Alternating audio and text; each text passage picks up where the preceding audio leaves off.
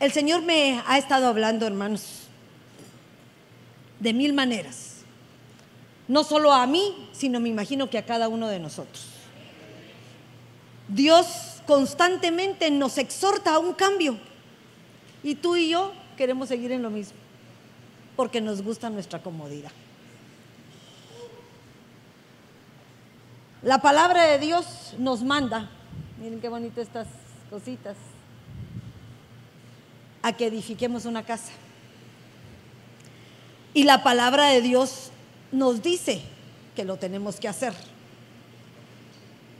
Cada vez que yo me pongo aquí al frente le digo al Señor, confírmame que la palabra que hoy voy a dar sea sellada con la profecía para tu pueblo. Y el Señor lo hizo. Quiere decir que no voy a dar una palabra que no es dada de parte del Señor. Dice,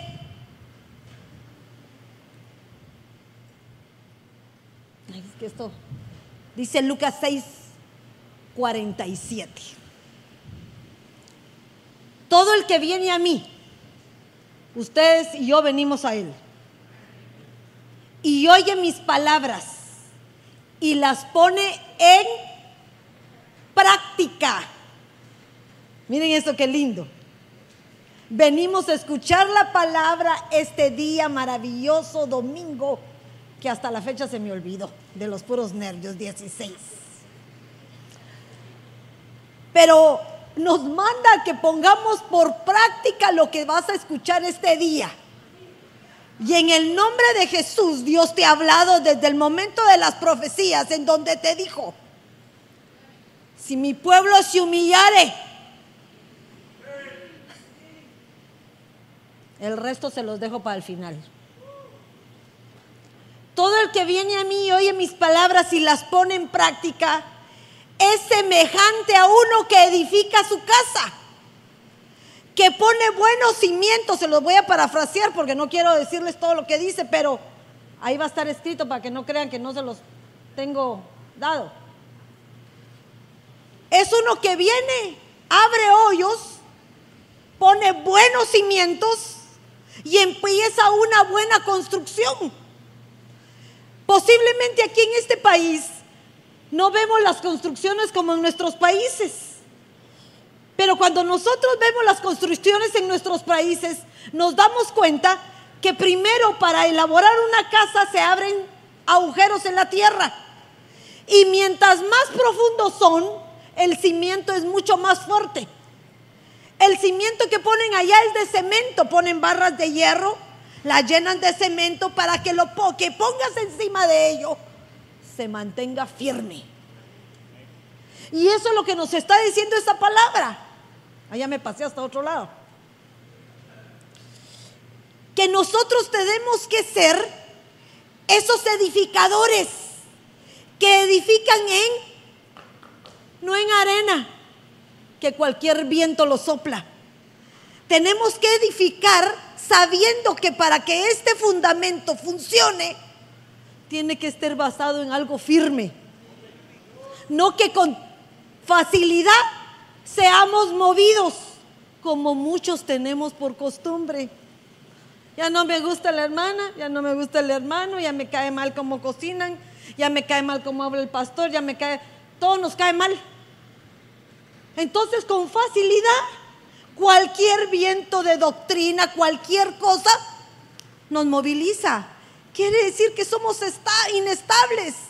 Me imagino que se me imagina que somos como aquel cuento de los tres cochinitos, que cada quien era sabio en su opinión en poder edificar su casa como mejor le parecía. Uno edificó con paja, otro edificó con pequeña madera, hasta uno que edificó con buen ladrillo, el cual no pudieron movilizar. Pero la palabra nos sigue exhortando y nos dice, si permanece la obra que alguno ha edificado sobre el fundamento. ¿Y quién es el fundamento, mis hermanos? Cristo Jesús. Quiere decir que la roca que nos va a sostener y nos va a hacer que permanezcamos va a ser Cristo. Pero si tu fundamento está débil porque lo que quieres tú es únicamente cumplir una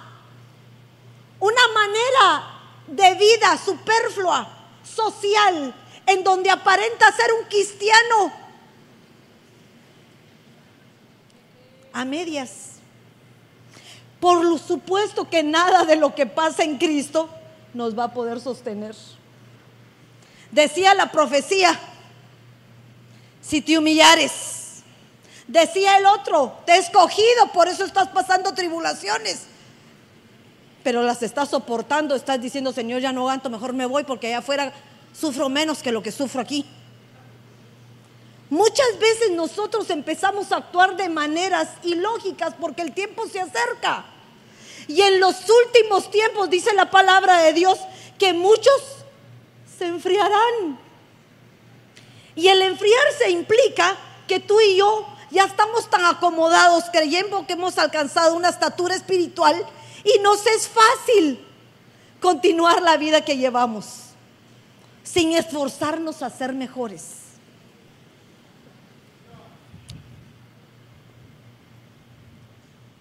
Esto se los puse extra, pero ignórenlo. No quiero hablar de eso. Quiero hablar de esto. Cuando nosotros empezamos a ver la palabra de Dios, muchas veces no se entiende, hermanos. No se entiende porque cuando uno mira el Antiguo Testamento piensa que ya fue dada, pero dice que la palabra de Dios nos habla como figura de lo que va a ser, porque lo que ya fue va a volver a suceder. Y tú y yo estamos viviendo tiempos finales. Y Ageo fue uno de los profetas que fue a exhortar a un pueblo que tenía que reedificar, reedificar un templo. Pero no quiero que cambien su mentalidad que yo les estoy exhortando a edificar un templo porque gracias al Señor las manos de muchos y la colaboración de todos ha hecho que este pueblo, este edificio esté como esté. Es una obra. Pero esto no me estoy refiriendo a ese tipo de cuerpo, a ese tipo de templo, porque este templo se destruye y de todos modos el templo permanece. Porque el templo eres tú y yo. Ese templo que tiene que ser reedificado. ¿Por qué, hermana? Si estoy en proceso, ¿en proceso de qué? ¿De destruirte o en proceso de seguir buscando las cosas del Señor? ¿Qué es lo que está pasando? Que estamos en lugar de avanzando, retrocediendo. Y dice Ageo 1.2, así ha hablado Jehová de los ejércitos, diciendo, este pueblo dice, no ha llegado aún el tiempo. Vengo el domingo o el de mañana porque más que suficiente. ¿Estás conforme, Señor? Amén. ¿Dirá el, ¿Dirá el Señor así? Dirá el Señor que es suficiente que solo vengas el domingo porque, miren, no es que estés literalmente aquí, porque aún si no vinieses, posiblemente porque hay circunstancias que no vinieses, tu forma de vida sería diferente afuera, porque el poco tiempo que tuvieses sería el entrarte por completo y sumergirte a los ríos que el Señor espera que estén dentro de ti para que fluyas lo que Él ha hecho en tu vida. Pero mientras nosotros no entendamos que el tiempo está cerca y sigamos conformándonos con vivir superficialidades, no vamos a lograr jamás la estatura ni edificar el cuerpo de Cristo que eres tú. Yo no puedo edificar lo tuyo, ni ustedes pueden edificar lo mío. La edificación del cuerpo, la restauración de mi vida, la restauración de tu vida es personal. Podemos ser como el cuerpo de Cristo que juntamente, dice la hace una cohesión, todos nos unimos para ayudarnos unos a otros.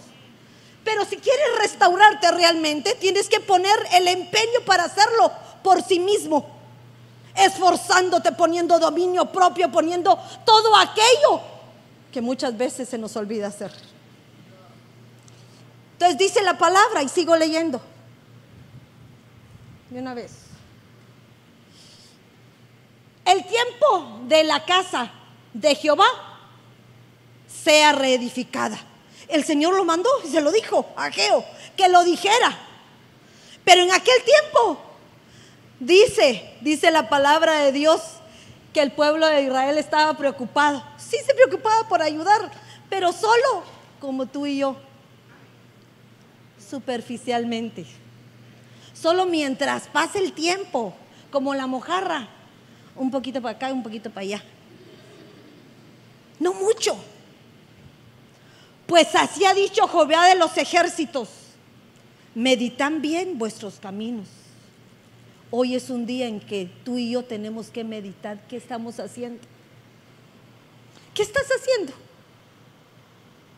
¿Estamos esforzándonos? ¿Estamos controlando todas esas áreas en las cuales nos dominan y nos hacen perder la razón y pecar una y otra vez? Me imagino que hoy has venido, o los que no venían, porque tal vez hay una necesidad que el Señor les ha hecho entender afuera y hoy lo necesitamos. Pero mientras nos pasa la necesidad, permanecemos. Y cuando estamos saciados, nos volvemos a ir. O habemos muchos que venimos porque nos han jalado. Mi esposo me jala, mis hijos me jalan, mi mujer me jala. Pero no venimos convencidos, venimos en ausencia espiritual.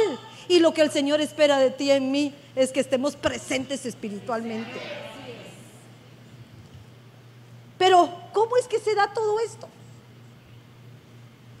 La iglesia tiene un rema personal, un rema ministerial. De exhortarte a que entiendas que es tiempos finales, ¿verdad? Ese es. ¿Será que aquí se les avisa que estamos en tiempos finales, sí o no? ¿Y hacemos un cambio o no? Eso les queda de incógnita. Pero hoy van a ver entender por qué. Porque ustedes no habían encontrado la respuesta. El pensamiento del pueblo es un pensamiento de comodidad y el pueblo eres tú y yo. Somos acomodados. Qué lindo, el domingo voy a ver a mi hermanita. Ay, sí, le voy a contar lo que hice toda la semana. Voy a ver a la otra. Ay, las niñas. Ay, voy a juntarme con la fulana y la sultana, porque como no tengo amigas en la escuela, aquí voy a echarme la parlada y el tiempo de chismografía. Felices, ¿verdad? Así somos. No me digan que no, pero así somos. O si no venimos e irnos rapidito porque no quiero problemas con nadie, tampoco. No hay que ser extremista. Venimos a buscar una comunión con mis hermanos para que podamos ser edificados. El trato entre tu hermano y tú te edifica. El trato entre tu esposa y tú aquí en la iglesia te edifica. El trato entre tú y tus hijos aquí te edifica. Solo que cada uno de nosotros necesitamos el apoyo del otro. El esposo necesita el apoyo de la mujer y la mujer necesita el apoyo de su esposo. Los hijos necesitan el apoyo de sus padres y los padres necesitan el apoyo de sus hijos. Cada uno trabaja en pos de otro. No podemos trabajar individualmente. Si tú lo haces así, ni creces tú, ni crece nadie. Nos quedamos detenidos. Pues así ha dicho Jehová de los ejércitos.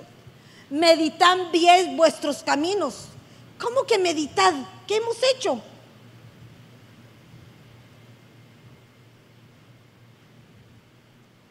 Entonces quiero hacerles una reflexión.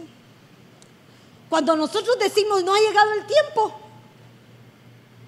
la palabra de Dios nos ha profetizado por mucho tiempo que el tiempo ya está. Dice segunda de Timoteo 3:1, pero ¿sabes esto? Que en los últimos días vendrán tiempos peligrosos. ¿Será que hay tiempos peligrosos, Isabel? Sí hay.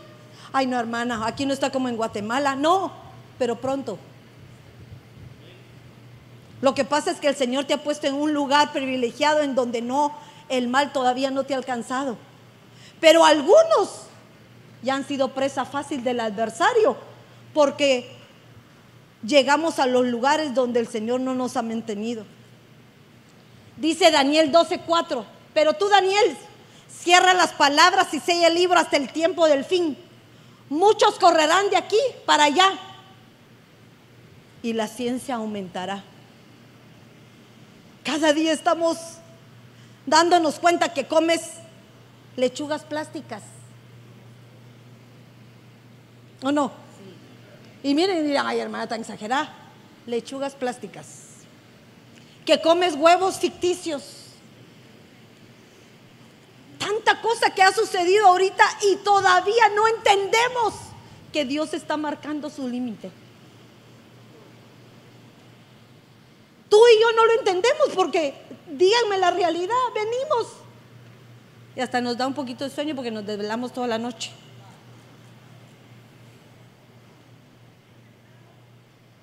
Dice Mateo 24, 12. Y por haberse multiplicado la maldad, el amor de muchos, ¿qué? Se enfriará. Por eso eres incapaz de soportar a tus hermanos porque hay tanta amargura dentro de cada uno de nosotros que eso no te permite percibir el amor, la gracia, la misericordia, la bondad de aquel que está a la par tuya.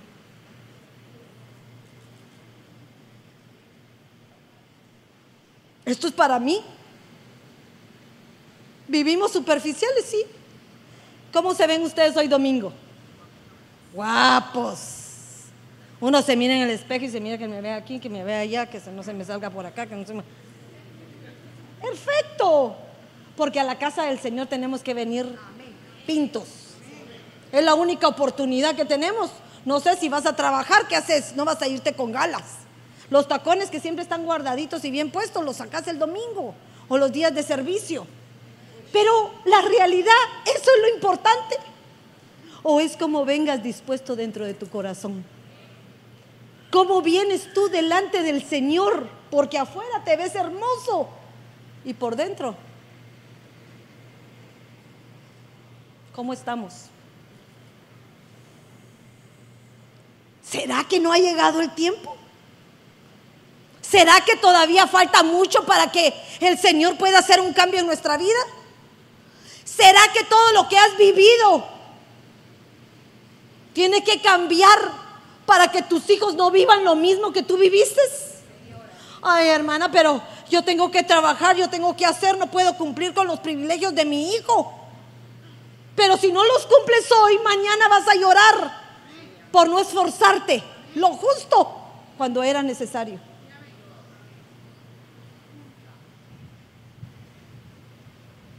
Entonces el Señor te dice, meditad bien sobre vuestros caminos. Esto es una palabra que el Señor te da a ti y a mí. Medítenlo.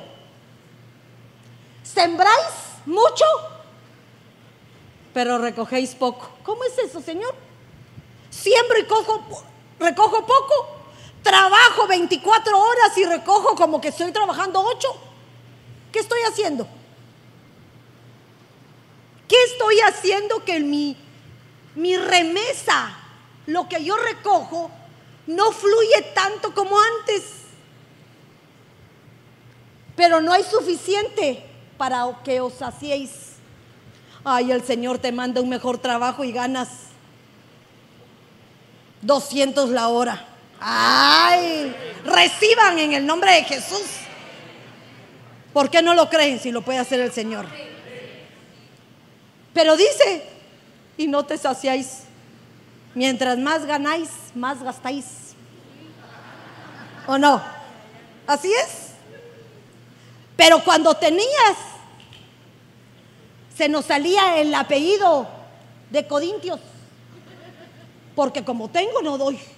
Y ahora que no tienes, tampoco das. Entonces siempre estás limitado. Pero miren, esta no es la actuación en sí, de que ustedes yo venga y les esté diciendo que den para la casa, por favor, no. Es una ley de la siembra y la cosecha para tu vida. Das, recibís. Das amor. Que Dios te bendiga mi vida. Mañana la gente te va a saludar igual. Das malas caras hoy, mañana ni te voltean a ver porque les caes mal. ¿O no? Así somos. Así es. Lo que sembró tu abuelita hace 10 años, hoy lo estás cosechando tú. Porque decía usted la, la hija de doña Chonita, sí. Ay, ella fue tan linda conmigo. Mire, ahorita, ¿qué quiere usted? Yo le voy a dar lo que usted necesite. Cosas del pasado que hoy disfrutamos nosotros.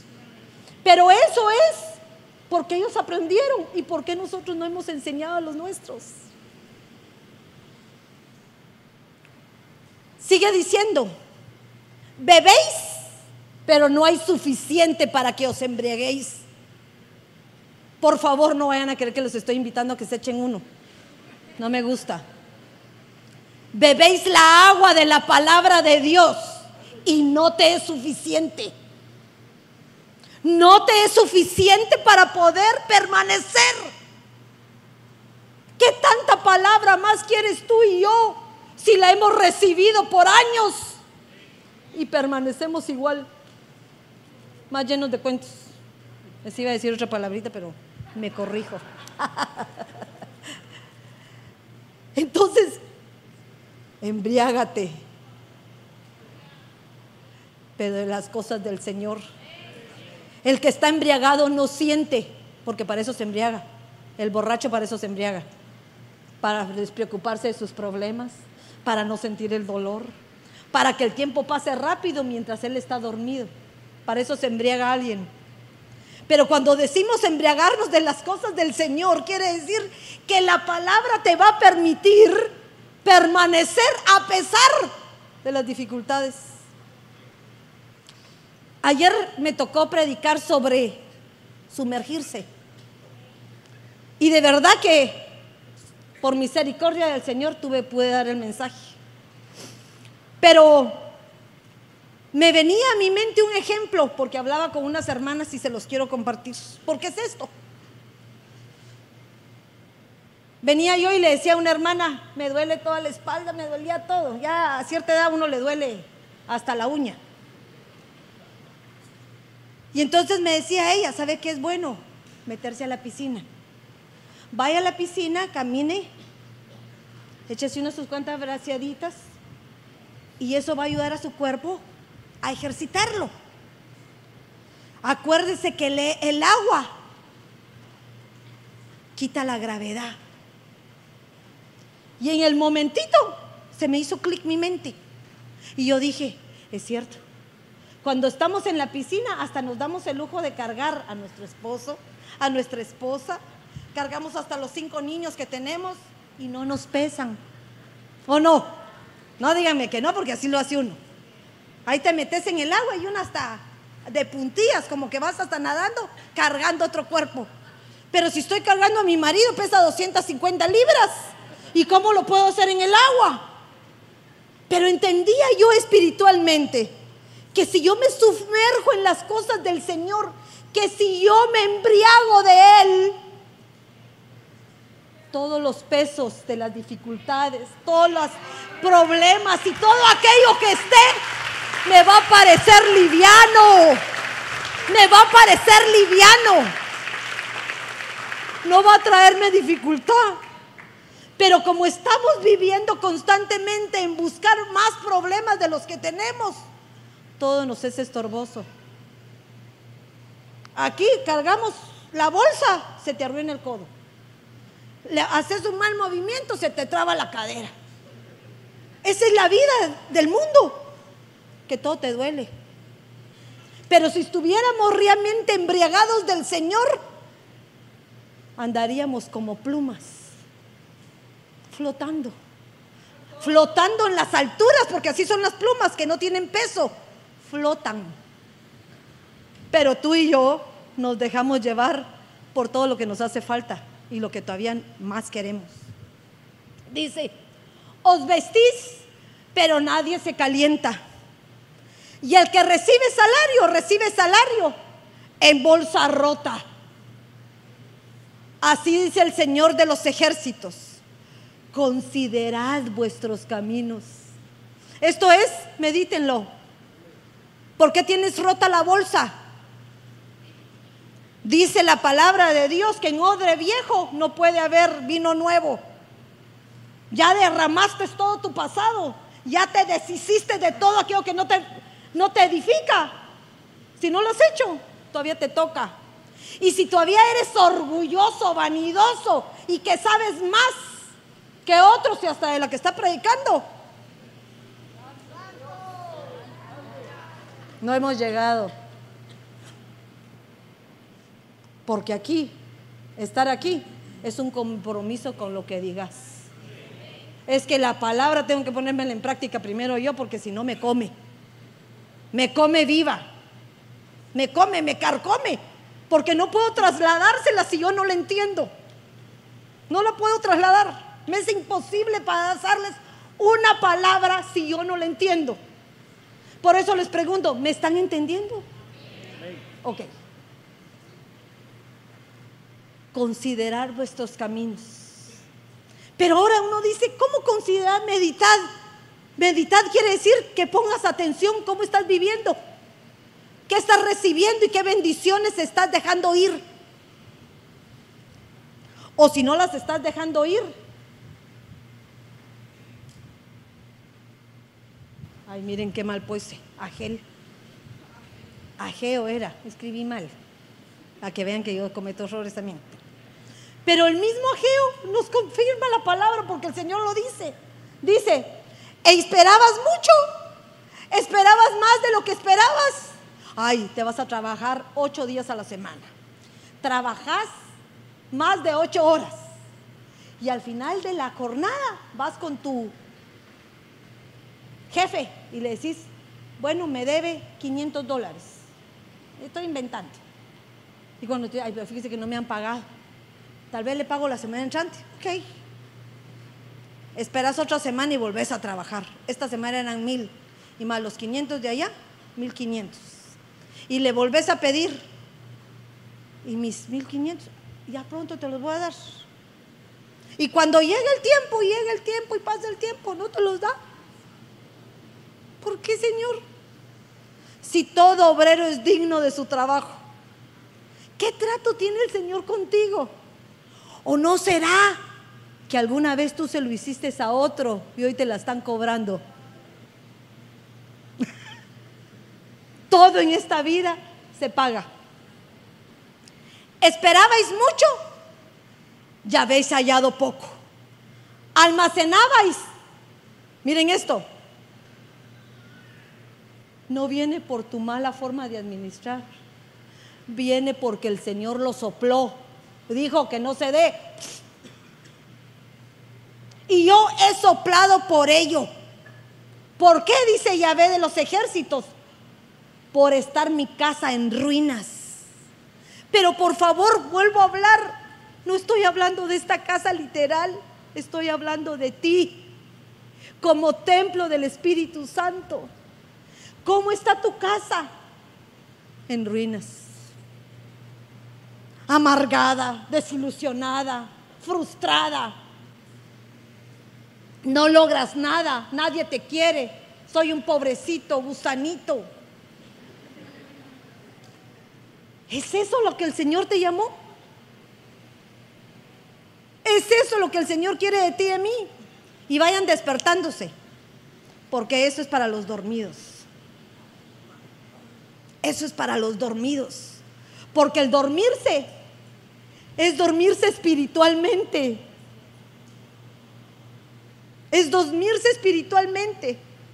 Mientras que todos apresurabas a haceros la vuestra, vuestra casa. Pero ¿qué casa? Edificamos superficialmente. Todo lo que tú hagas en esta tierra, nada de eso vas a llevarte ni todos los zapatos, hermanas mis amadas.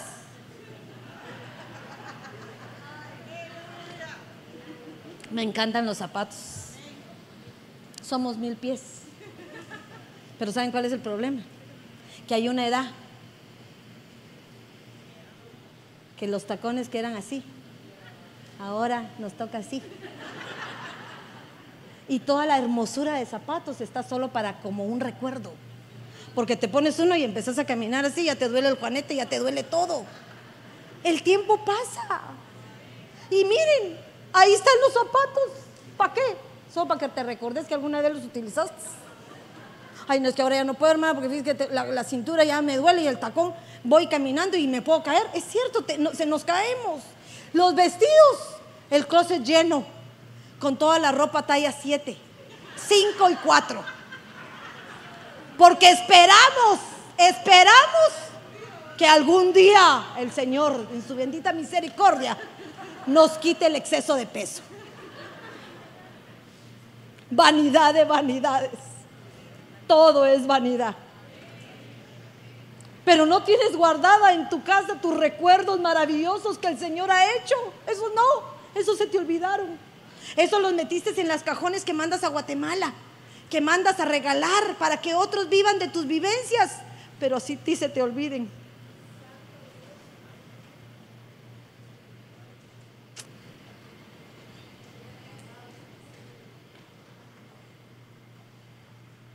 Dice otra versión, ustedes esperan mucho, pero que se echan poco. Lo que almacenan en su casa, yo lo disipo de un soplo. ¿Qué les parece? Lo disipo de un soplo. Y que nosotros decimos que tenemos el ruaj, el Espíritu de Dios el espíritu que nos edifica, el espíritu que nos restaura, el espíritu que nos da vida, el espíritu que nos sana. Pero ten cuidado, porque también hay un espíritu que te deshace todo lo que haces.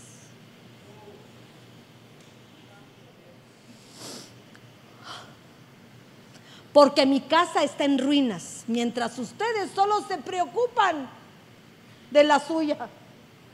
Así afirma el Señor Todopoderoso.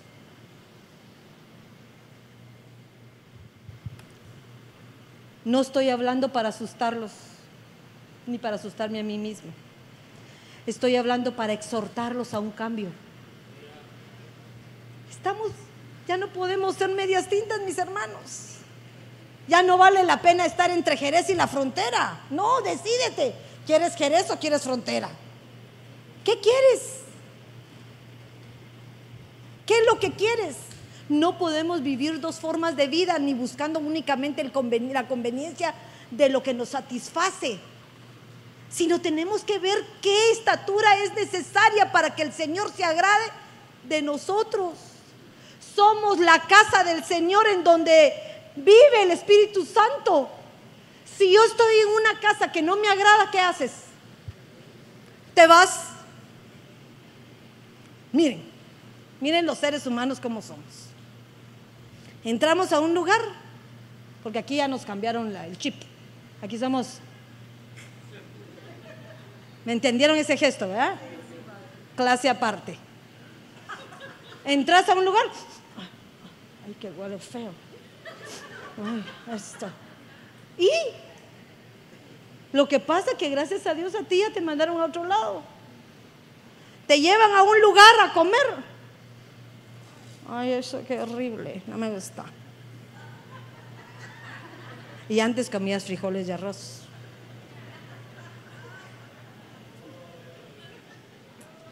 Hoy no puedes comer otra cosa que no sea agua destilada con ozono y toda la tripería de cosas que le ponen para estar vitaminizada de todas las cosas sabidas y por abajo. Y el agua del chorro es la misma. Solo que una es más cara que la otra. Y yo tomo agua del chorro y sale buenísimo. Con limón, licuas tu melón o tu sandía, queda igual, no le cambias el precio. No le cambias el sabor, igualita. Y no me enfermo del estómago, porque tengo tan buenas bacterias defensoras. ¿O no? Mientras más protección te pongas a todo alrededor, más te enfermas. Nace el primer niño. Las enchamarramos en tiempo de calor con su gorrito, camisita abajo, suétercito para que no se le vayan a enfriar los pulmones. Y aquí los gringos, ¿qué hacen? descalzos de la nieve, los muchachitos en calzón o en pañal. ¿Por qué pueden ellos y nosotros no? Porque esa es nuestra forma de pensar, nuestra mentalidad. Ay, pero ahorita estás en Gringolandia. Gringolandia te cambió. Ahora ya no somos pelo café, sino somos güeras. Ni nos va el rubio, pero nos ponemos güeras. ¿O no? Porque así somos, así somos, eso nos gusta. Fingir lo que no somos. Pero al amado no le interesa cuánto te pongas. Él necesita discernir tu olor. Pero tu olor es como aquel versículo de Cantares que dice, ¿quién es esa que viene en el desierto? Como humo de mirra a la busca de su amado. ¿Quién es? Eres tú. Que con tanto sufrimiento, con tanto dolor, con tanta angustia, prevaleces firme, gozosa, disfrutando cada cosa que el Señor hace en tu vida, a pesar de las pruebas. ¿Qué más quieres? ¿Qué más queremos? Hoy voy a terminar rápido.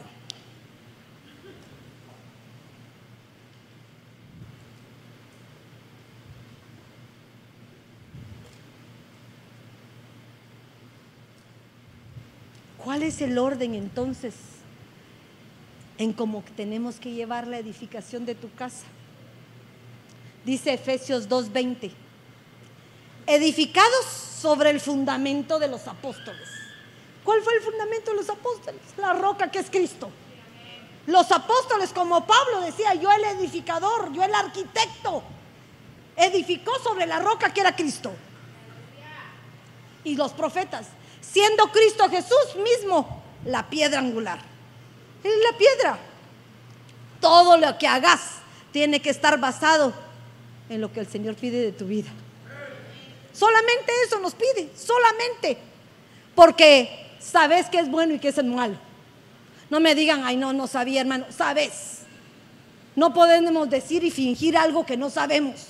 Nos van a demandar por lo que sepas. Por lo que hayas hecho bueno y lo que hayas hecho malo. Te lo van a demandar. No es aquí, aquí no es jueguito de niño de cinco años que se llevó el iPad de la hermana sin saber que era de Madeline. No, ya sabes, ya tenemos conciencia. La piedra angular, Cristo. El fundamento ministerial. ¿Cuál es el fundamento ministerial? Los apóstoles, los ministros, todos aquellos que te ponen como autoridad, el cual tenemos que respetar porque nos están trasladando las bases para que pueda ser edificado. Ay, hermano, pero, pero qué aburrido estar escuchando a estos. Pero por lo menos algo de lo que les escuchas, que te quede. Porque eso, el día de mañana, ellos tienen que trasladar la palabra. Porque sobre eso se los van a demandar. No les dijiste a mi pueblo que vengo pronto. Ay, el Señor no quería asustarlos pues sobre tu cuenta va la vida de cada uno de ellos.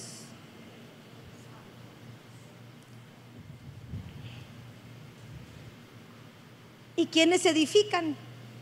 Las ovejas. Las ovejas eres tú mismo para edificar tu propia casa, para cambiar, para ser mejor, para ser la persona que Dios espera de ti. Nadie puede cambiarlos a ustedes más que el Señor Jesucristo y ustedes mismos poner el empeño para lograr ese cambio. Un dominio propio, autoridad en lo que deciden, no ser medias tintas.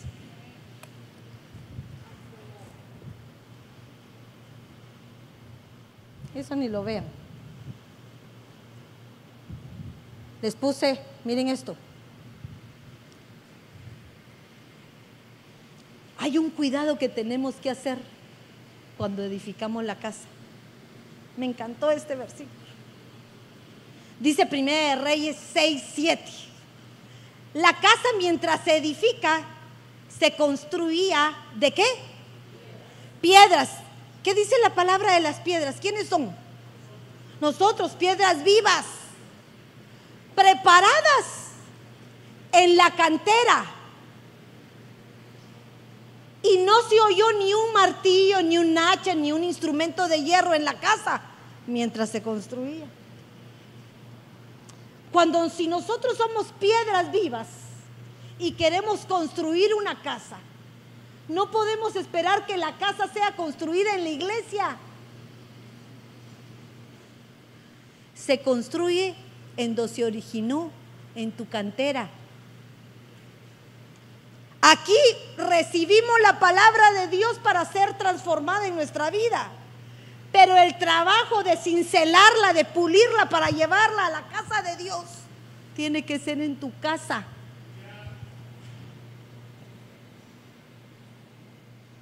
Las piedras se hacen en la cantera.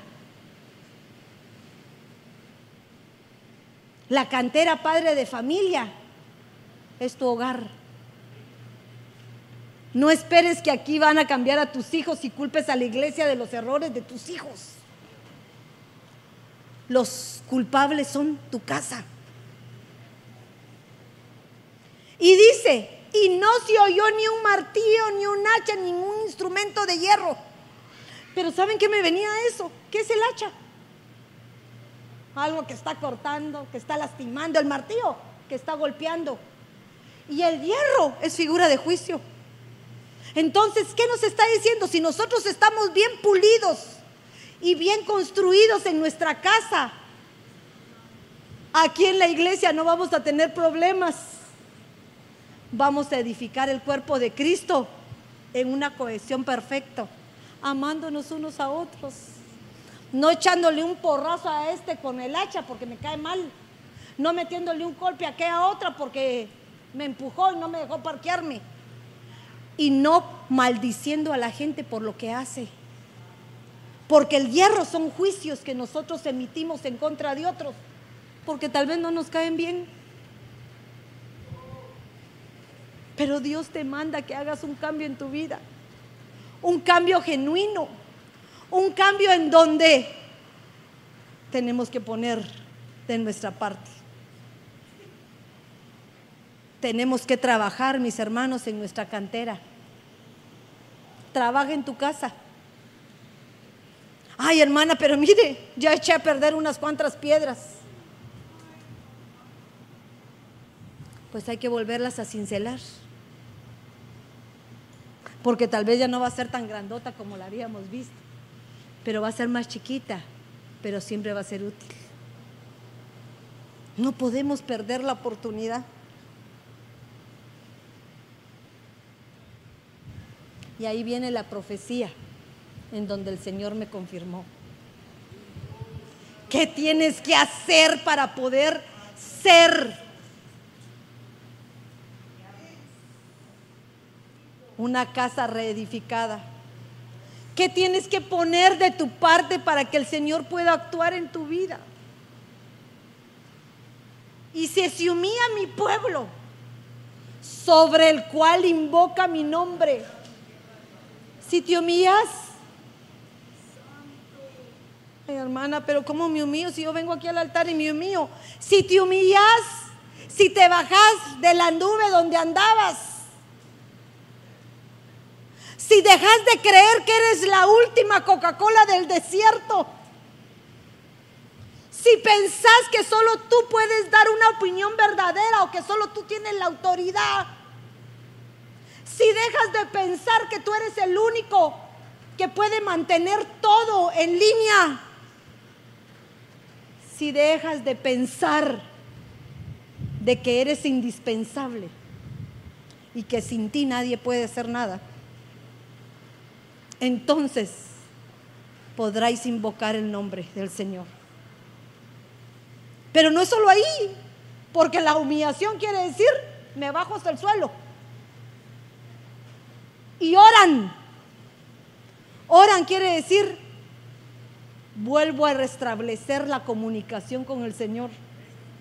Ay, ¿cómo, cómo hermana? ¿Y cómo le oro? órale como se te dé la gana. No esperes orar como la hermanita o el hermanito que pasa aquí, porque muchas veces ni siquiera nos atrevemos a pasar nosotros, porque la oración que nos sale, ay, ¿qué van a decir si digo esto? ¿Qué tal no me va a salir la palabra como esto? ¿Y qué tal? No, el Señor quiere oír tu voz, sencilla, sin tapujos. A la señora estoy harta de esto, mi hija está condenada, me está fregando. ¿Qué hago, padre? Ayúdame. Va, cálmate, compórtate tu boca, mijito, te va a decir el Señor.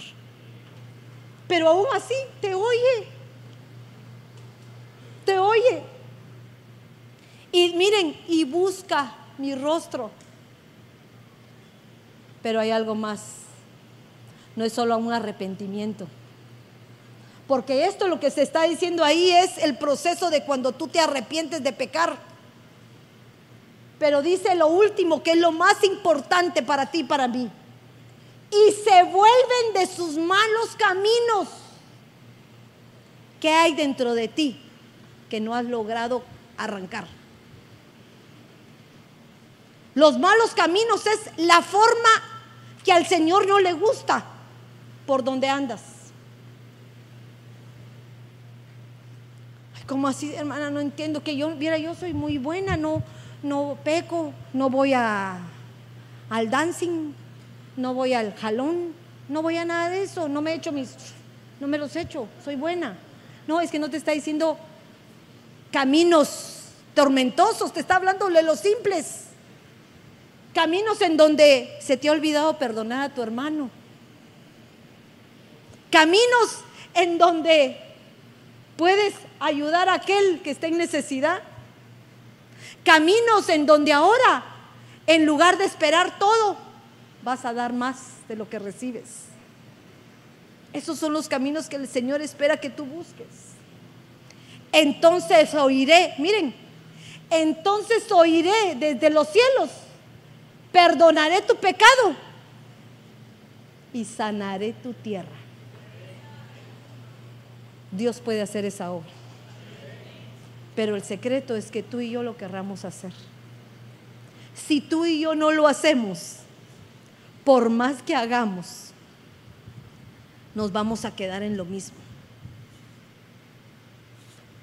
Nos quedamos en lo mismo.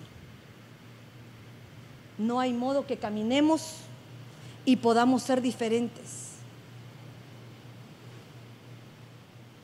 Esta es nuestra oportunidad. Esta es nuestra oportunidad. Es una oportunidad en la cual el Señor hoy te manda a reflexionar y a decirte, hey, dirían en otros tiempos, pon tus barbas en remojo. ¿Verdad? Así decían. Pero no vayan a creer que se ponían para blanquearlas o para pintarlas. No. Las barbas son figura de tu sabiduría, de tu conocimiento, de lo que has alcanzado hasta ahora. En remojo quiere decir ponlas a pensar, a razonar. ¿Cómo estamos? ¿Qué hemos hecho? ¿Estamos caminando como el Señor quiere? Ahora entiendo por qué razón no tengo lo que quisiera tener. Ahora entiendo por qué razón todo lo que trabajo no me fructifica. Ahora entiendo. Cuando tú logras ese entendimiento, es un trabajo en tu mente en el cual vas a poner por obra por voluntad propia. Entonces, es tiempo de hacerlo. Es tiempo de hacer la voluntad del Señor. Ahí les puse, hagámoslo. Porque ese no es solo para ustedes, es para mí también. Dice Ageo 1.8 suban al monte. El monte es figura de las alturas. Métanse en las cosas espirituales. Traigan madera. Empiecen a traer la humanidad que hay en cada uno de ustedes. Empiecen a traer todo aquello que no le gusta al Señor de ustedes. Porque con eso vamos a edificar. El cambio empieza por dentro y luego se da por lo de afuera. Nadie empieza por de afuera y después entra por lo de adentro. Empecemos a edificar. y reedifiquen el templo para que me agrade de él y yo sea glorificado. Así dice tu Señor.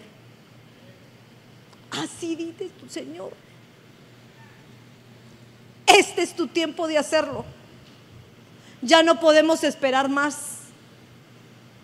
Es tiempo de reedificar tu casa. ¿Cuánto tiempo más quieres caer? ¿Cuánto tiempo más quieres sufrir? ¿Cuánto tiempo más quieres seguir siendo la misma persona? ¿Cuánto tiempo más? Dice Cantares que la amada estaba en espera cuando tocaron la puerta y sabía que había mucha brisa, había lluvia, me imagino que debe haber estado lloviendo. Pero llegó su amado a tocar para que le abrieran. Pero ella ya estaba acomodada, acostadita, bañada y no quería volverse a ensuciar los pies. Y le dijo, ¿por qué vendrá esta hora? Y es muy tarde. El Señor no tiene hora para tocar. El Señor quiere que estés preparado en cualquier momento para que cuando Él venga, Él pueda entrar. Pero la mujer de Cantares, la que se durmió, la que se acomodó, cuando ella se levantó y tomó la decisión de abrir, ya era muy tarde. No esperes que sea tarde, porque cuando el Señor venga, y no nos encuentre a la altura, va a ser muy tarde para ti y para mí. Y ya no va a haber vuelta de hoja.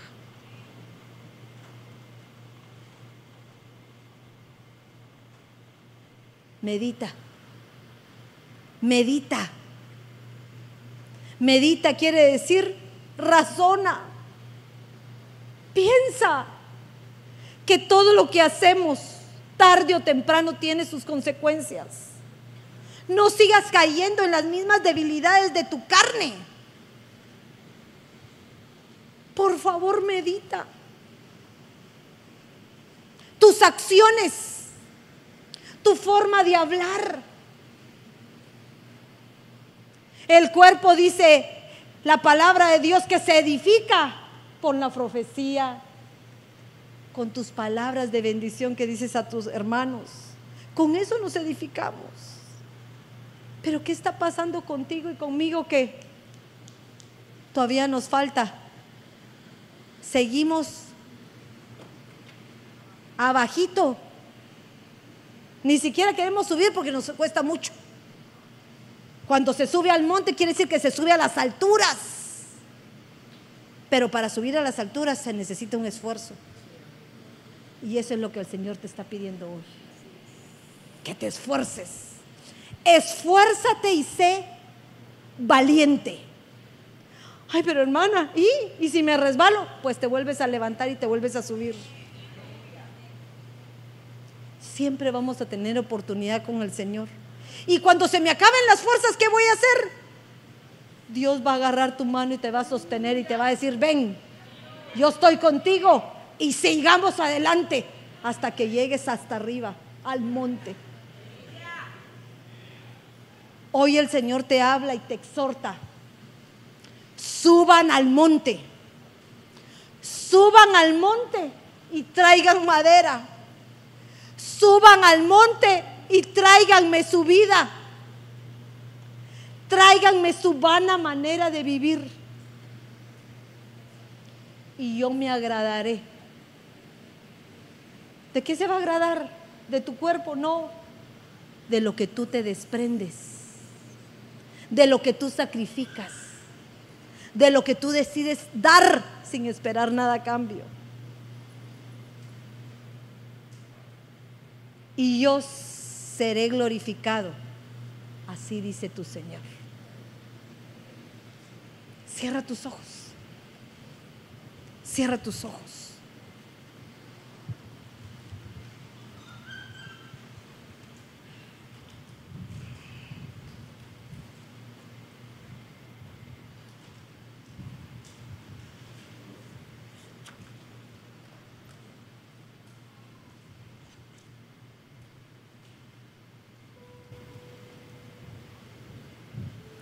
Hoy es una mañana en el cual el Señor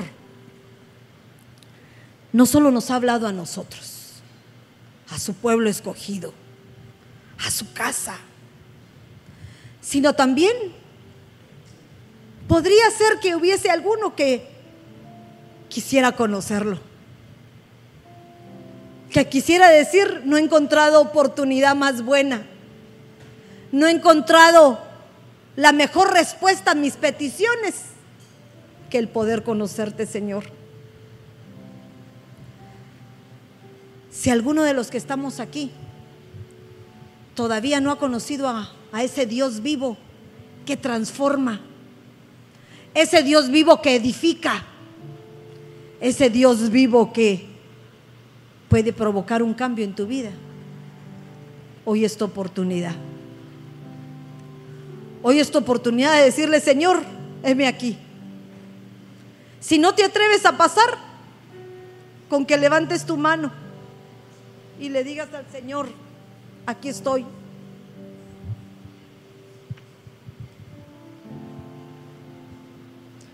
Pero también te habla a ti. Te habla a ti porque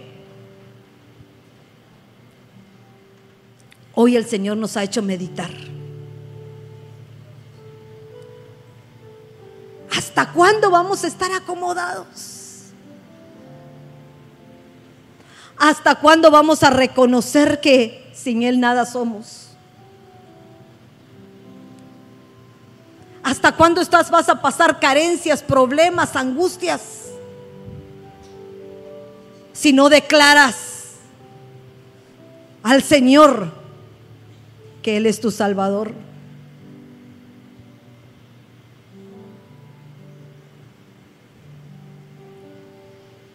Dice su palabra. Si se humillara mi pueblo, ¿qué esperas? ¿Qué esperas para decirle, Señor, ya no puedo más? ¿Qué esperas para decirle al Señor, sin ti nada soy? ¿Qué esperas para decirle al Señor, no sirvo de nada. Ya me lo dijiste. Ya me quitaste todo lo que quería. Ya no tengo nada. Pero te tengo a ti que me puedes restituir todo. ¿Cuánto más vas a esperar? ¿Cuánto más vas a esperar para que Él vuelva a hablarte y te vuelva a decir,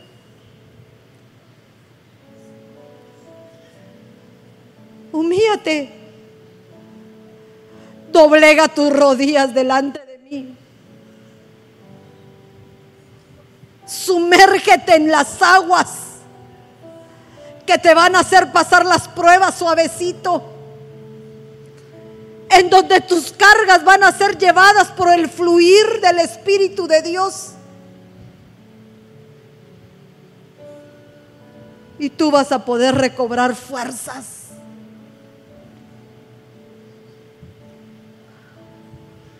Si tú estás en esa necesidad, si tú hoy reconoces que Dios es el que edifica tu casa y que te ha hablado y te ha dicho, humíllate. Es tiempo que lo hagas. Si tú anhelas pasar al frente, No habría que decirlo.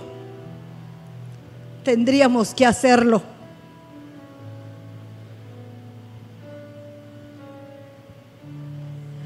Si mi pueblo se humillase, dice el Señor. Si mi pueblo doblase sus rodillas,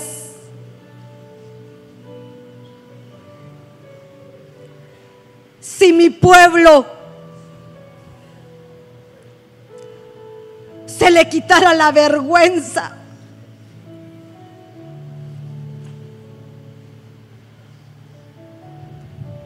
si mi pueblo no se avergonzara de mí.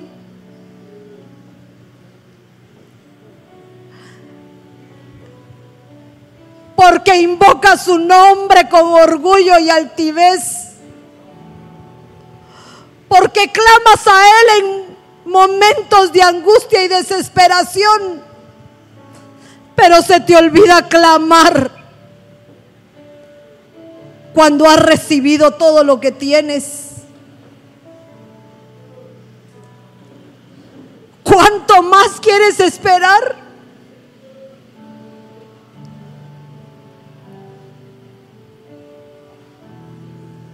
Y tú, que estás ahí sentado, que bendito sea Dios, Dios te ha dado todo, levántate. Es tiempo que te levantes. Porque de lo que Dios te ha dado,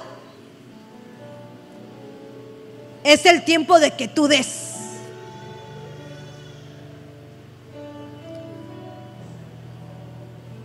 Levanta tus manos hacia el frente y declara esa bendición grande, poderosa, que no tiene la necesidad de venir al frente, porque Dios te ha bendecido Pídele al Señor que derrame esa misma bendición para aquellos que están en necesidad.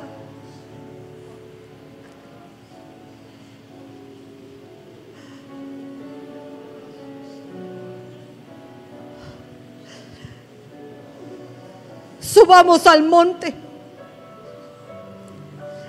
Subamos al monte en sacrificio, en dolor, aún sin fuerzas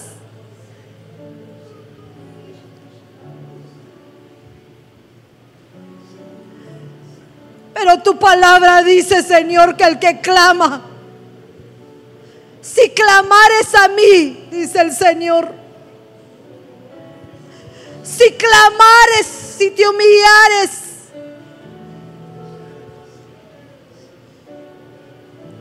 yo te respondería, dice el Señor.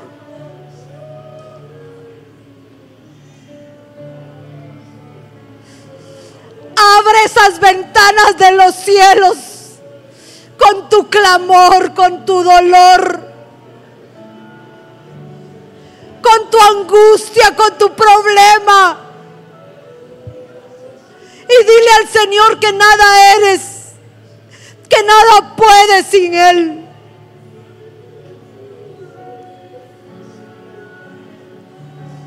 que es necesario su bendito Santo Espíritu dentro de esta casa que está en ruinas, que necesita ser edificada de nuevo. Que necesita de tu Espíritu, Señor. Que necesitamos de ti.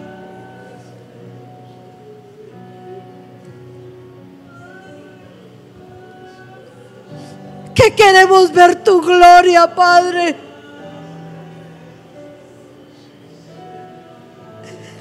Que queremos ver tu gloria en nuestras vidas. Que anhelamos ser transformados por ti.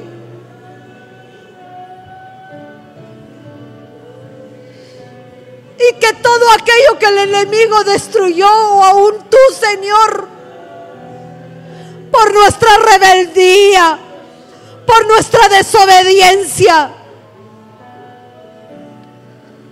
Todo aquello que se ha ido por ese soplo tuyo.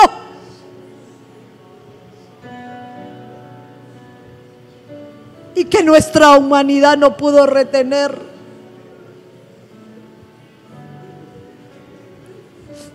Hoy Señor venimos clamando a ti levantando nuestra voz, suplicándole, Padre.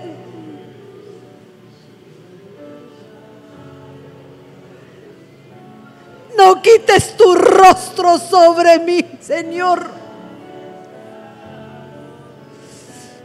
Que tu Santo Espíritu pueda caer como rocío,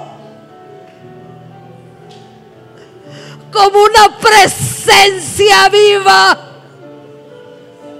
para transformar mi tierra, Señor.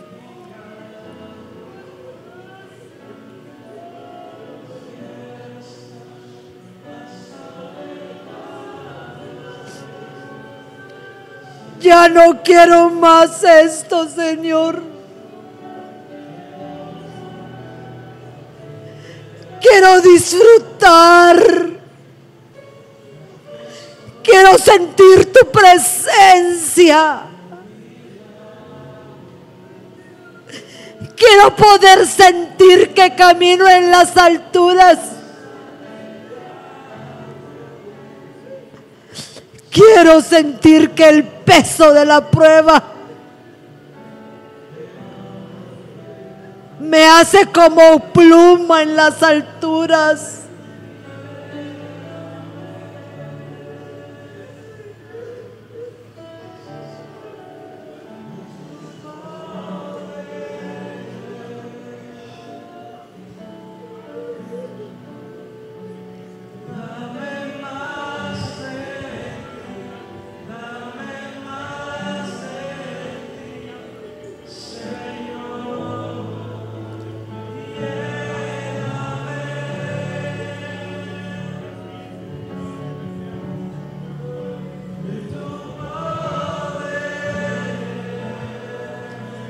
Así es.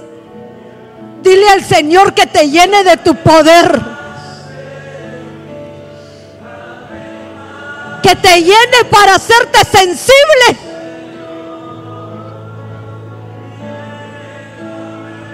Que te vuelva a ser tierra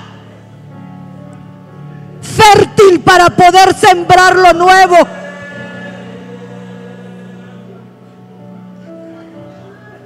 Que puedas arrancar de tu vida ese hielo.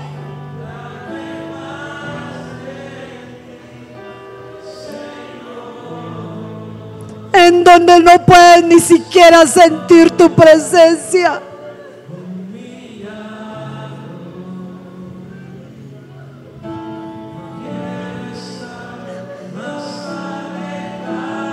¿Cuánto más vas a querer estar así?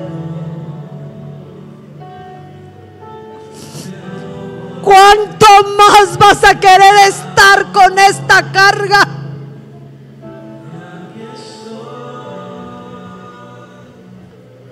¿Cuánto más? Dice el Señor.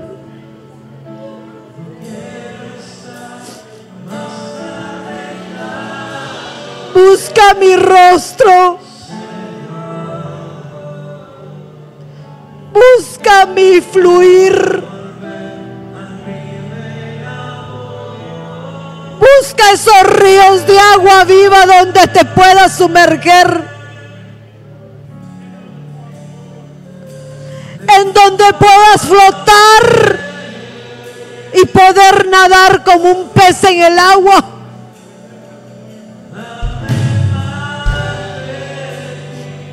Dame, Señor. Dame, Dios Todopoderoso, de tu poder.